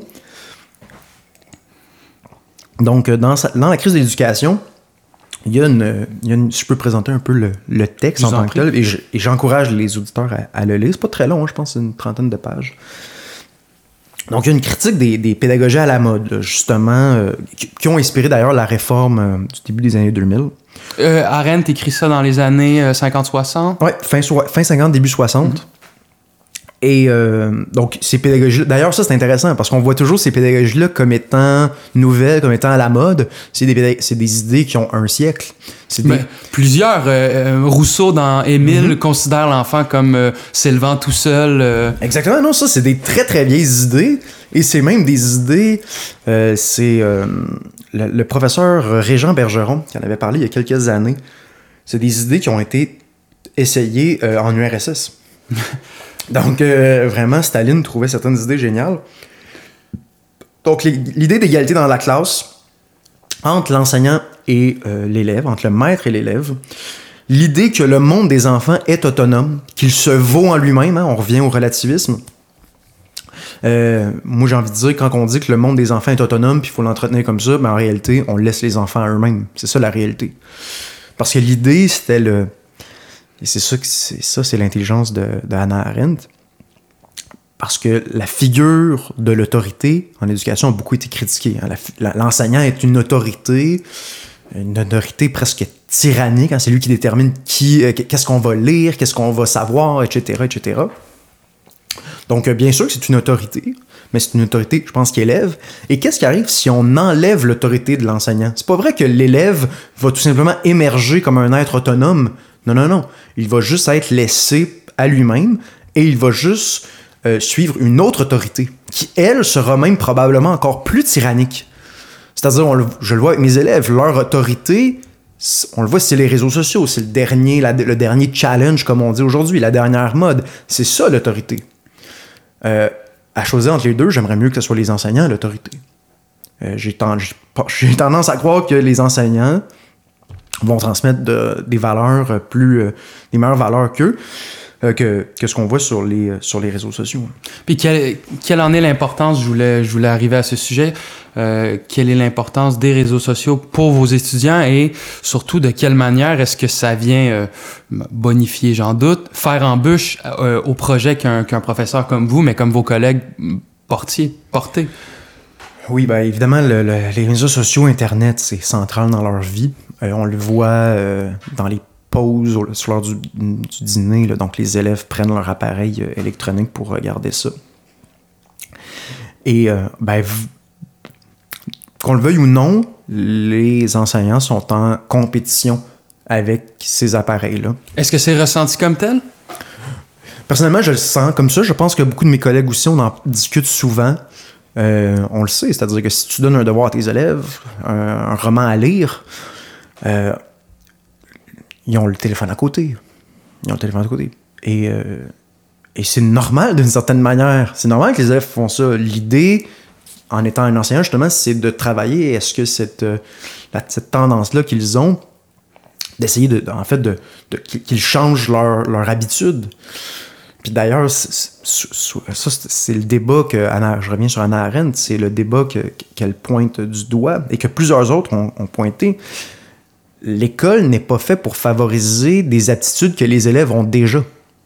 C'est-à-dire, c'est un petit peu, c'est un petit peu absurde de valoriser des, compétences que les élèves ont déjà. Il faut les amener ailleurs, il faut qu'ils aillent plus loin. Ça sert à rien de leur faire lire des. Ben, ils lisent très peu, là, mais ça sert à rien, par exemple, de leur faire écouter un film qu'ils écouteraient peu importe dans leur temps libre. L'idée, c'est de le- les élever, justement, de les amener ailleurs pour qu'ils découvrent euh, autre chose. Puis, euh, si je suis votre idée, euh, est-ce que vous diriez dans ce cas-là que la technologie est trop présente euh, à l'école? C'est-à-dire que peu importe, euh, peu importe qu'on leur montre comment fonctionnent certains logiciels, ils le savent déjà. Ils, ils, ils- ils- comment dire, ils opèrent déjà tous ces logiciels et ces réseaux sociaux chez eux. Dès lors, est-ce que l'importance qu'on accorde à la technologie dans l'école québécoise est démesurée? Je pense qu'elle est démesurée. Évidemment, la place de la technologie, euh, c'est-à-dire que la technologie a une place euh, à l'école, à mon sens. Euh, je suis généralement très critique des nouvelles technologies en classe parce que Euh, par exemple? Euh, ben, je- ben, justement, je trouve qu'on utilise trop les écrans. Et d'ailleurs, Non, mais ce que je veux dire, c'est Oui. que- quelle forme prend dans vos classes la technologie ben, dans plusieurs écoles au Québec, surtout les écoles privées, ben, c'est un appareil par élève. Et parfois, dans certaines écoles, on passe tout notre euh, l'ancienne journée sur, euh, l'écran. Et euh, ça, d'ailleurs, ça remet en question beaucoup la posture justement d'autorité de l'enseignant.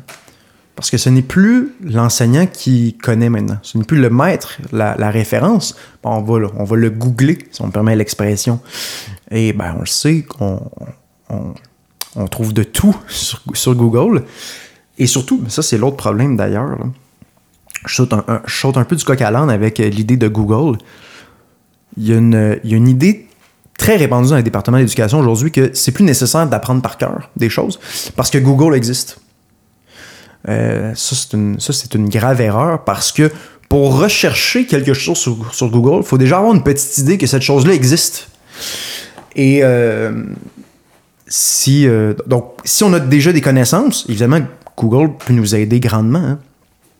Parce que souvent, quand je commence à critiquer les, les nouvelles technologies, on me dit oui, mais là, il faudrait pas euh, retourner à l'âge de pierre. C'est presque ça qu'on me dit, là, comme s'il y avait, comme si ce risque-là existait? comme si c'était votre projet? Oui, c'est ça, exactement. Mais non, pas du tout. Donc, euh, donc ouais, oui, l'importance des connaissances, euh, connaissances de base, conna- euh, la culture générale. Bref, euh, tous vos étudiants ont une tablette. Euh, le, le professeur est euh, remplacé par la tablette de sorte que la personne, l'adulte devant la classe, devient le technicien. Ça devient le technicien, l'animateur d'une certaine manière. Euh, il s'assure que, que le tout se passe bien, alors que non, dans la, le- et c'est ce que Anna Arendt justement nous dit. Dans l'idée d'éducation, la transmission est essentielle. C'est ça le rôle de l'école, justement, comme vous le disiez tantôt. L'école, euh, en fait, l'en- l'enfant est un nouveau venu. Et d'ailleurs, si on peut rapprocher ça de, l'immigration, c'est-à-dire que l'enfant, peu importe l'origine de mes élèves, ils sont des nouveaux venus sur Terre. Euh, et c'est le rôle de l'école de transmettre cette, euh, cette culture-là. Donc voilà. Puis euh, récemment, on a parlé euh, du, euh, du logiciel Antidote comme, comme d'un outil qui pourrait possiblement être utilisé par les élèves du cégep pour faire leur épreuve uniforme de français. Qu- Qu'en pensez-vous? Puis comment ce défi-là au, collégial, ben, ce défi-là, comment cet enjeu-là au collégial peut apparaître semblable à d'autres d'autres enjeux, d'autres défis auxquels vous faites face à l'école secondaire?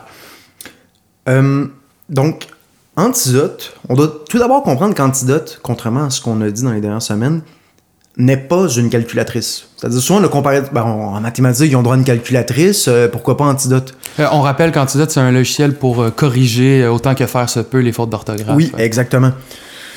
Donc, donc voilà. Et on évalue au cégep le français, la qualité du français, en fait, le, le- orthographe, grammaire, ponctuation, euh, etc. Et euh, Antidote corrige, ou du moins euh, le fait plutôt bien, tout ça. Et là, on a euh, certains se sont offusqués de ça, certains étaient euh, en accord, en disant justement, ben, tout le monde euh, beaucoup d'adultes aujourd'hui l'utilisent. Pourquoi les CGP ne pourraient pas l'utiliser? Euh, certes, les adultes euh, l'utilisent, mais l'école est faite pour vous transmettre des connaissances, des compétences en correction. Et c'est en effet plutôt inquiétant qu'au rendu au cégep, il y ait autant d'erreurs. Même à l'université, il y a énormément euh, d'erreurs de français. Pas des, règles complexes. C'est-à-dire euh, distinguer la terminaison en E, E, R, Z. Ben, je veux dire, au primaire, on le voit. Donc, euh, Bref, il y a un problème de faute d'orthographe. Au lieu d'aller à la racine du problème, on essaie d'apporter une solution magique qui serait antidote. Oui, tout à fait, exactement. Donc, au final, ce qu'on évaluerait, c'est ta capacité à bien utiliser Antidote. Ça pourrait être quelque chose d'intéressant, mais pas dans le cadre d'une évaluation de l'orthographe. C'est-à-dire que utiliser bien Antidote, on peut l'enseigner aux élèves dans un cours ou dans un autre. Ça, ça peut être pertinent comme compétence. Mais je veux dire, évaluer ça, je trouve ça euh, plus ou moins pertinent. Et plusieurs personnes se sont opposées à l'utilisation d'antidote au cégep en disant Oui, mais là, on va envoyer sur le marché du travail des des, des, des analphabètes fonctionnels d'une certaine manière. Et il faut bien comprendre, il ne faut pas défendre la, la, qualité du français pour des raisons euh, instrumentales d'une certaine manière. Il faut le défendre d'un point de vue culturel. C'est-à-dire que le français, c'est important. Les œuvres sont importantes. Pour notre culture, c'est ça qui est important. Au cégep, on lit, euh, par exemple, Camus. Vous ne lisez pas Camus parce que vous allez être un meilleur comptable. C'est pas ça l'objectif. C'est parce que ça va vous amener des réflexions. Il y a une importance culturelle à donner. Et, et ça, c'est le drame de l'éducation aujourd'hui. C'est-à-dire qu'il faut justifier nos, nos, euh, nos disciplines euh, face au, marché, au marché capitaliste d'une certaine manière. Tout doit servir. La, la formation générale ne sert pas au marché du travail. La formation spécifique, évidemment, si j'étudie au HEC en comptabilité, ben là, bien sûr, l'objectif, c'est que je devienne un comptable. Il n'y a aucun doute là-dessus. Mais la formation générale, au secondaire, au cégep, ça vise à développer justement une culture générale. Puis euh, vous avez donné ou vous donnez le, cours ECR. Euh, récemment, euh, ben, dans les derniers mois ou la dernière année, je me rappelle plus trop, il y a le gouvernement Legault qui, qui a décidé ou qui va très bientôt abolir ECR pour le remplacer. selon vous, quel était le problème avec ECR? si problème il y avait, évidemment. Oui, oui, non, il y avait tout à fait un problème. je pense que c'est peut-être le maître mot de, de l'entretien, c'est le, relativisme. Donc le tout qui est le tout est interchangeable, toutes les toutes les pratiques culturelles se valent. Donc ça c'est excessivement euh, critiquable à mon sens. Et euh, c'est ce que je voyais. Même euh, la science était mise sur un même pied d'égalité que la croyance d'une de, de, tribu quelconque dans le Pacifique. C'est-à-dire que c'est vraiment l'idée de buffet, puis il faut choisir dans nos croyances. Et aussi beaucoup, euh, sont, on parlait beaucoup des pratiques culturelles, justement, et pas de, pas de la culture profonde. Mhm. C'est-à-dire que les religions ont aussi modelé euh, des civilisations. Des civilisations. on, modelé des, esprits, et ça, on, l'abordait très peu. Donc, ça se réduisait à ben, telle religion, voici, ses, voici euh, ses pratiques culturelles, et il faut nécessairement les respecter. Euh, puis tout ça était toujours présenté de manière un peu justement euh, bon enfant, puis euh, tout va bien, puis ça c'est c'est leur pratique, puis c'est ça qu'ils font, puis ben non, mais c'est critiquable. Et même c'est même à l'intérieur même des de certaines religions, il y a des débats. Mm-hmm. Mais on, donnait souvent l'exemple de le cours de CR enseigne que les femmes musulmanes portent le voile, alors que non, il y a des millions de femmes musulmanes qui ne portent pas le voile. Oui, tout à fait, exactement. Oui, non, c'était ça. Puis, un, un, juif, un juif porte la kippa mhm. nécessairement. Donc euh, oui, euh, on, on, on, caricaturait d'une certaine manière, pas nécessairement caricaturait, mais on généralisait euh, les religions à l'aide de, de, de, de, traits physiques observables, tu sais, des vêtements, beaucoup. Ça, c'était central, c'est central, les vêtements dans le, dans le programme. Est-ce qu'on s'intéressait aux, grands livres aux grands livres fondateurs des religions? Est-ce qu'on s'intéressait à tout ce qui était un peu, euh, comment dire, euh, substantiel et, euh, civilisationnel? Est-ce que vraiment on... enfin voilà, est-ce que, disons, les, les, grands livres religieux étaient au, centre de l'étude de CR? très peu. très peu. Comme je vous dis, c'était beaucoup les, pratiques culturelles. Et d'ailleurs, ça, je trouve ça un petit peu, ben, c'est peut-être mes, mes intérêts particuliers, mais les, justement, les textes religieux ne sont pas. Euh, c'est-à-dire, ils ont une teneur presque, presque littéraire. Mhm. C'est-à-dire qu'on peut les, les, étudier comme, comme on étudie un roman, comme on étudie n'importe quel texte. Et euh, donc, oui, par exemple, je sais pas, dans la Bible, euh, le récit d'Anaïve, ses fondateurs, ça, ça propose une, anthropologie qu'on étudie à l'école, puis même, au cégep et même à l'université, on n'étudie pas la Bible. Par exemple, dans mon parcours en philosophie, je veux dire, la Bible a une, importante teneur philosophique. C'est même le livre le plus important euh, de l'histoire de l'Occident. Et c'est à peine étudié. Donc ça, c'est assez particulier, puisqu'on on a comme peur de faire de la propagande quelconque, mais je veux dire, surtout rendu à l'université, on serait capable d'étudier, je pense, un livre sans nécessairement en faire de la propagande. Puis euh, si je vous place euh, un instant dans la, dans la chaise du ministre de l'Éducation, euh, par quoi remplacez-vous le cours de CA? ben, on en discute beaucoup ces temps-ci. Je pense que, du moins une partie du cours, ça serait intéressant qu'il y ait une, une portion éducation citoyenne. Et au cœur de, cette, de ce cours d'éducation citoyenne, je mettrais deux lois. C'est-à-dire la loi 101, donc la, la, charte de la langue française, qui est fondamentale. Donc, d'enseigner cette loi, d'enseigner les raisons qui ont mené à cette loi, euh, le contexte, même les personnes. Tu sais, il y, a vraiment. L'histoire de la loi 101 est assez intéressante. Et même à ce, titre-là, on pourrait même euh, discuter des, euh, des, des, revers que la loi 101 a, a reçus par la, la, Cour suprême quelques, quelques années plus tard. Donc vraiment, dans l'idée de convergence, justement, voici la loi, elle existe depuis ses 50 ans, si je me trompe pas maintenant, mais même plus. Ben, c'est l'idée de euh, de transmettre cette loi-là comme de l'éducation citoyenne, au même titre qu'on devrait transmettre la loi 21 euh, en termes d'éducation citoyenne. Donc, la loi 21 a été euh, votée en 2019, si je ne me trompe pas. Ben, il faut l'enseigner comme tel. C'est une loi structurante. On pourrait parler ici de convergence culturelle aussi, mais pas que. et on doit la transmettre aux élèves, de dire voici les relations entre l'État et la religion et vraiment le transmettre comme ça.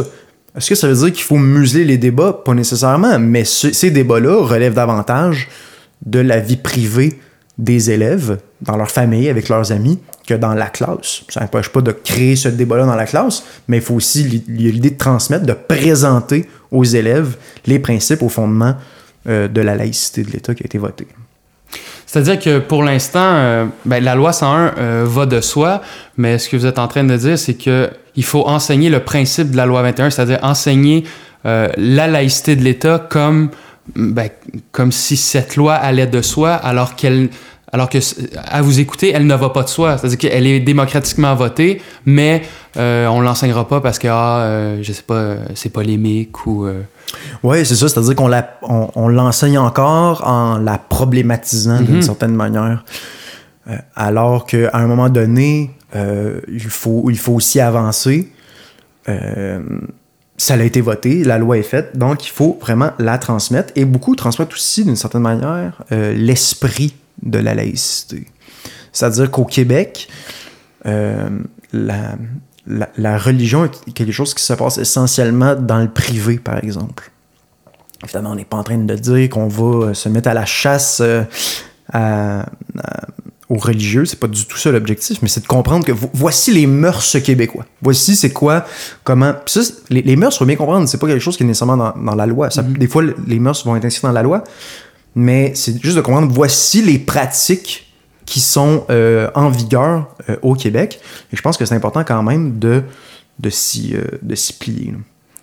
J'ai dit dans mon introduction que vous preniez part souvent au débat public par le, via différentes revues à la radio. dans l'espace public québécois en ce moment, quelle voix porte la vision de l'éducation, de la citoyenneté que vous avez? Qui, est-ce qu'il faut absolument lire euh, selon vous, pour justement se familiariser avec une idée plus euh, substantielle de l'éducation, la culture, la citoyenneté, comme, euh, comme vous l'avez? le premier nom qui me vient à l'esprit, c'est Normand Baillargeon, qui, qui, a une chronique à tous les samedis d'ailleurs dans Le Devoir, mais qui prend position depuis des années sur les questions d'éducation, qui est aussi une véritable encyclopédie de, philosophie, donc des connaissances, des connaissances diverses il défend la, liberté académique, il défend la culture, il défend euh, l'efficacité des euh, stratégies pédagogiques. Il y a une, il y a une, on va ça, il y a une certaine idée de l'éducation, de ce que devrait être l'éducation, une haute idée de l'éducation. Et donc oui, moi, je, m'accorde, je vous dirais, euh, presque à 100% avec ce que, ce que Normand Barrière-Jean dit. C'est un, un, modèle, je pense, pour moi, pour les questions en éducation. Euh, donc voilà, il, éclaire beaucoup de débats. Puis je pense qu'il y a aussi une certaine générosité euh, en présentant les thèses adverses. C'est une de ses grandes qualités, je pense. Il est capable de discuter avec des thèses adverses en, ne le présentant pas justement comme un épouvantail. Donc pour ça, euh, je le remercie d'ailleurs. Ensuite, il y a deux personnes qui s'intéressent beaucoup aux études, donc vraiment le côté pratique. Je pense à Steve Bissonnette et Christian Boyer, qui font beaucoup de recensions d'études, qui font des, des, des chroniques parfois qui donc qui, qui euh, résume les résultats d'études. Donc, euh, vraiment, eux autres sont. euh, J'aime beaucoup les suivre. Leurs textes sont euh, très, euh, très pertinents pour le grand public et aussi, évidemment, pour les, euh, les enseignants. Et finalement, la dernière personne avec qui je pense, euh, Patrick Moreau, qu'on lit ré- euh, régulièrement dans Le Devoir euh, dans les derniers mois. Dans les lettres ouvertes? Dans les lettres ouvertes, oui. Donc, toujours un regard euh, excessivement fin euh, sur l'actualité, sur l'éducation. Donc, vraiment un homme, un homme brillant, je trouve, qui est d'ailleurs euh, rédacteur euh, en chef de la revue Argument, qui est, oui, donc, qui est, qui est tout à fait un modèle pour moi. Puis, outre l'éducation, dans, la, dans, dans le débat public, dans la sphère publique, quels, quels enjeux vous interpellent?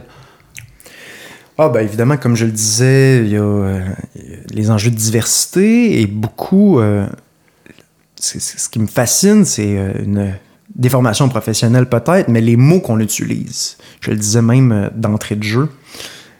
Aujourd'hui, les nouveaux mots en fait qu'on utilise racisme systémique, privilège blanc, racisé, ce sont tous des mots qui s'intègrent excessivement rapidement à notre, à notre lexique. Même certains de ces mots n'ont même pas de définition encore dans le dictionnaire et on se met à, les utiliser comme s'ils allaient de soi. Ce qui est assez particulier et on peine généralement à le définir et ça d'ailleurs c'est assez intéressant. On intègre un nouveau mot au vocabulaire. Certaines personnes résistent à ce nouveau mot-là, demandent des définitions précises et on accuse ces personnes-là, de, quand ils posent des questions, de dire Ah, ben là, vous jouez sur les mots, euh, vous enfargez dans les fleurs du tapis. Ben, comme, non, mais c'est pas moi qui a amené ce sujet-là sur la table. C'est pas moi qui a créé ce mot. Quand tu amènes un nouveau mot, tu as le fardeau de la preuve de, le définir de un et de bien le définir de deux, évidemment. Donc, ça, c'est assez particulier, même. Et il y a aussi tous les mots fourre-tout, par exemple, on en parlait tantôt. Diversité. Ben, j'ai hâte qu'on qu'on me définisse clairement c'est quoi la diversité. Puis d'ailleurs, j'aimerais. En fait, généralement, quand on dit diversité, qu'est-ce qu'on entend? On parle de diversité raciale. Ben, si vous parlez de diversité raciale, dites-le, diversité raciale. Puis d'ailleurs, j'ai l'impression que si on commençait à dire diversité raciale à chaque fois qu'on dit diversité, Ce serait moins populaire un peu. j'ai comme l'impression, alors que c'est véritablement le cas. C'est véritablement de la diversité raciale. Donc euh, oui, tous ces mots-là, euh, un peu fourre-tout, euh, qui n'ont pas vraiment de définition claire, qui s'intègrent dans le vocabulaire, et très rapidement, on y adhère. Et pourquoi on y adhère? Euh, ils ont une charge euh, excessivement euh, positive, ces mots-là. C'est-à-dire qu'on a, ça nous donne un degré de sophistication. On a l'air intelligent, on a l'air ouvert. Donc, c'est pour ça aussi qu'on a peur de les remettre en question. Parce que si on les remet en question, ben là, est-ce qu'on va se faire accuser de racisme, de xénophobie, alors que c'est pas du tout le cas? Mais donc, oui, voilà, donc plein de nouveaux mots qui sont utilisés comme une forme de badge de bien-pensance. Plus, plus grave encore, si je peux me permettre, euh, en fait, cette semaine, euh, cette semaine, c'est-à-dire la première semaine d'octobre 2021, euh, François Legault n'a pas simplement été confronté ou mis en avant d'un nouveau terme, c'est-à-dire le racisme systémique. Comme l'a écrit Mathieu Boccoté dans une de ses chroniques, on l'intimide avec le terme racisme systémique, c'est-à-dire non seulement si vous n'y adhérez pas, c'est que vous comprenez rien, mais en plus, vous faites partie du problème. Ces, mots-là, vous me direz ce que vous en pensez, ont non seulement une force pour euh, modeler le débat public, mais aussi pour euh, ben, proprement intimider. Oui, tout à fait. Ben, le, terme reconnaître le racisme systémique est intéressant d'ailleurs. C'est-à-dire que l'idée de reconnaître le racisme systémique, c'est de dire, il est là, il s'agit juste de le reconnaître, au même titre que je reconnais quelqu'un qui passe dans la rue. Ben oui, il est là, il, il s'agit juste à moi de le reconnaître. Mais on n'est pas du tout là-dedans. Puis d'ailleurs, le racisme il faut bien comprendre, il s'agit pas de le reconnaître ou non. Il s'agit de dire, est-ce un concept important? Opératoire. opératoire euh, pour comprendre le monde? Et la réponse, c'est non. Il ne s'agit pas de reconnaître ou non le racisme systémique. Il s'agit de dire non, je refuse ce concept parce qu'il est. D'un, on peut l'accuser, on peut l'utiliser sur n'importe quel groupe. Et si on l'applique, le racisme systémique, donc qui consiste à dire on applique une règle universelle et euh, si cette règle-là cause une disparité entre des groupes ethniques, des groupes raciaux, c'est du racisme systémique. Euh, je veux dire, toute loi, toute règle cause du racisme systémique ou de la discrimination systémique. En passant, on est à quoi, je pense, 90-95% des prisons sont remplies d'hommes. Est-ce qu'on va dire que c'est du, sexisme systémique à cause de ça? Non. Les hommes euh, font plus de cause, euh, donc euh, cause plus de crimes, oui, que les femmes. C'est ça la réalité. On parle pas ici de discrimination systémique. Donc chaque chaque traitement différentiel, au fond, est perçu comme euh, une tare euh, raciste. Exactement. On va, ben justement, et la loi 21, à ce titre-là, est du racisme systémique. La loi 101 est du racisme systémique à ce sens-là. C'est-à-dire que, évidemment, les personnes qui ne parlent pas français sont désavantagées par ça. Mais à mon sens, c'est pas un problème. C'est un défi qu'il faut relever. Mais c'est pas du racisme systémique. En fait, justement, oui, c'est du racisme systémique, mais je ne reconnais aucune validité à ce terme-là. Mhm. C'est-à-dire que si on accepte cette définition-là, bien sûr qu'on peut l'appliquer à cette situation-là ou non. L'idée, c'est de dire ce concept-là est bancal, est frauduleux, on peut l'appliquer à absolument toutes les situations et il va y avoir un groupe ou un autre qui seront désavantagés. Et même, on et dans plusieurs situations, ce sont les, pas les blancs qui se retrouvent au-dessus de la pyramide. Donc, euh, au-dessus de la pyramide sociale. Donc, on pourrait même dire que les Blancs, dans certaines circonstances, sont, sont victimes de racisme systémique. Personnellement, je dirais jamais ça parce que c'est pas mes concepts. Mais si on applique la définition elle-même, par exemple. La discrimination positive devient du, euh, du racisme systémique. Exactement. Puis, euh, euh, récemment, vous avez, vous avez tweeté quelque chose de très intéressant. on parle beaucoup de, l'affaire Joyce et Shequan ces temps-ci. Puis, vous soulignez le fait qu'on dit beaucoup que ce, qui est arrivé, le, drame qui est arrivé à Madame Echequan, c'est du racisme systémique. Ça, c'est la preuve du racisme systémique. Vous vous dites, euh, non, absolument pas. Ce n'est pas une preuve de racisme systémique. C'est une preuve de racisme pur et simple. Il faut pas. On est en train de, de, de dégrader le, c'est-à-dire ce qu'est le racisme véritablement pour l'enrober d'un autre concept, alors que non, c'est un drame proprement raciste. Oui, tout à fait. Je lisais les, différents articles sur le, les résultats de la coroner, qui sont honnêtement les, commentaires qui ont été faits à l'égard de, Joyce et Chacuan m'ont vraiment troublé. C'est vraiment, honnêtement, c'est. On peut pas des mots, c'est raciste, c'est dégueulasse, honnêtement. C'est j'ai peu de mots pour décrire ça parce que c'est vraiment choquant même d'entendre ça. Tu te dis comment, comment des personnes en 2021 peuvent avoir ce discours-là? C'est vraiment choquant. Après ça, tu lis les conclusions de la coroner. Elle dit elle dit le racisme a causé à la, euh, a participé à la mort de Joyce Echaquan. Et elle conclut aussi le, euh, ce qu'il y a du racisme systémique. Je veux dire, le, on nous dit que le racisme systémique, c'est pas des exemples concrets, c'est une espèce de. Justement, c'est, c'est des C'est l'air qu'on respire. C'est l'air qu'on respire, presque. Euh, non, on a des personnes ouvertement racistes, et si ces personnes-là n'avaient pas été racistes, ben Joyce Echaquan serait peut-être aujourd'hui vivante. Euh, en fait, fort probablement, si on en croit les conclusions du coroner. D'ailleurs, je ne suis pas juriste, donc je ne veux pas m'avancer trop trop, mais j'ai de la misère à comprendre si vraiment à en croire les conclusions du rapport, si le racisme a contribué à la, mort de, cette femme, de cette femme autochtone, ben je comprends pas pourquoi les, euh, les poursuites criminelles sont impensables. Mhm. Donc j'aimerais ça qu'on me l'explique. Personnellement, je ne suis pas juriste, donc euh, je trouverais ça intéressant. Donc oui, on a un de l'authentique racisme ici, qui est condamnable, qui est franchement dégueulasse. Et d'ailleurs, les infirmières ont perdu leur emploi, c'est-à-dire le système lui-même n'a pas dit que c'était bien ce qu'ils ont fait. Ils l'ont condamné une fois que ça, a été su. Il y avait aussi une pression médiatique, bien sûr. Donc, et la, la, conséquence aussi du racisme systémique dans cette, euh, dans cette histoire, c'est justement un peu de dédouaner L'individu. L'individu. Mhm. Je veux dire. Qui était proprement raciste et malfaisant. Exactement. Donc, ça, il faut. Euh, donc, il n'y a aucune nuance à faire ici. C'est-à-dire, il faut qu'on en ait ces personnes-là et il faut les les, tenir responsables de leurs agissements. Puis ça, d'ailleurs, c'est le problème avec la théorie du racisme systémique, puis avec plusieurs théories en sociologie, c'est-à-dire l'individu n'existe plus. Ce n'est que le résultat de rapports de force euh, un peu invisibles qu'on comprend pas trop. C'est-à-dire, oui, euh, évidemment, on est imprégné par notre culture, par les rapports sociaux, mais il y a toujours une décision individuelle au bout de la ligne. Donc, euh, voilà. Donc, c'est vraiment la sociologie appliquée à un jugement jugement criminel, ben, ça n'a pas de valeur. C'est-à-dire la personne est responsable de ses actions. Euh, en terminant, j'aimerais vous poser une, dernière question que sans doute plusieurs se posent. Toutes ces réflexions qui, sont les vôtres, tous ces, enjeux qui vous, euh, qui vous habitent, avez-vous l'intention de, de, fédérer le tout dans un livre? Euh, si oui, est-ce que c'est pour bientôt? on aimerait ça que ce soit le plus tôt possible. Donc oui, je travaille fort, fort là-dessus. Donc essayer de, de de, se pencher sur cette idéologie-là qu'on appelle aujourd'hui beaucoup le wokisme. Hein. C'est le mot qui semble adhérer à notre lexique. Hein. Il y a quelques années, on parlait de social justice warriors.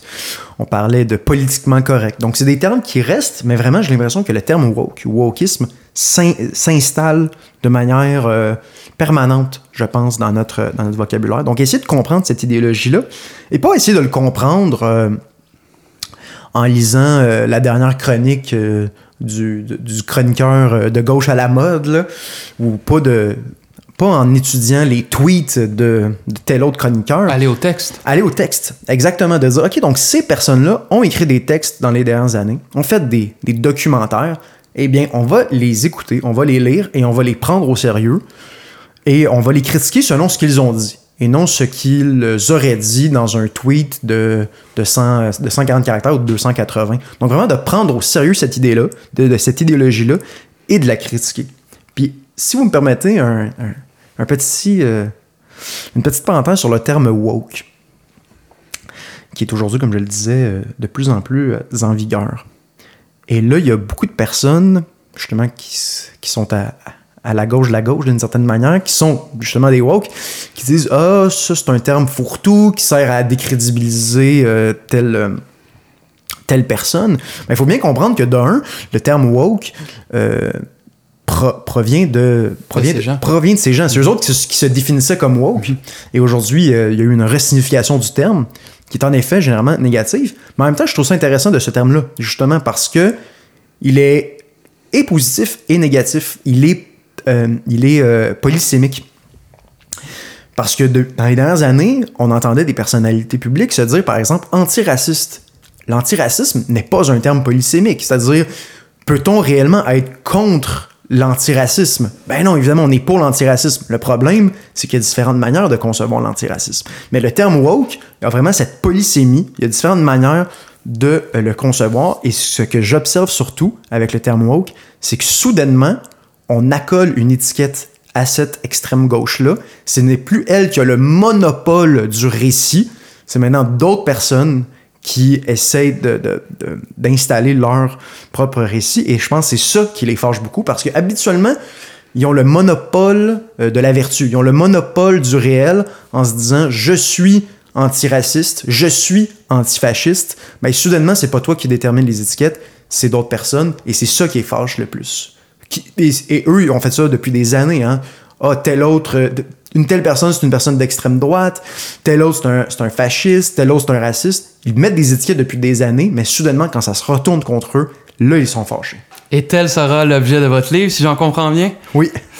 Alors, David Santa Rosa, je rappelle euh, à nos auditeurs qu'on peut euh, vous lire dans la revue L'Action nationale, dans la revue Argument. On peut vous lire sur Twitter et euh, non seulement on peut vous lire, mais j'encourage, les, gens qui nous écoutent à vous suivre sur Twitter et à écouter vos chroniques à Radio VM que vous mettez, si je ne me trompe pas, en ligne après les avoir, enregistrés. enfin, merci infiniment de m'avoir accordé cette entrevue. Un immense merci. Euh, merci à vous, chers auditeurs, d'être à l'écoute et euh, je vous invite bien sûr à suivre et à partager nos épisodes et notre page Facebook. À très bientôt pour un prochain épisode de À la recherche du Québec.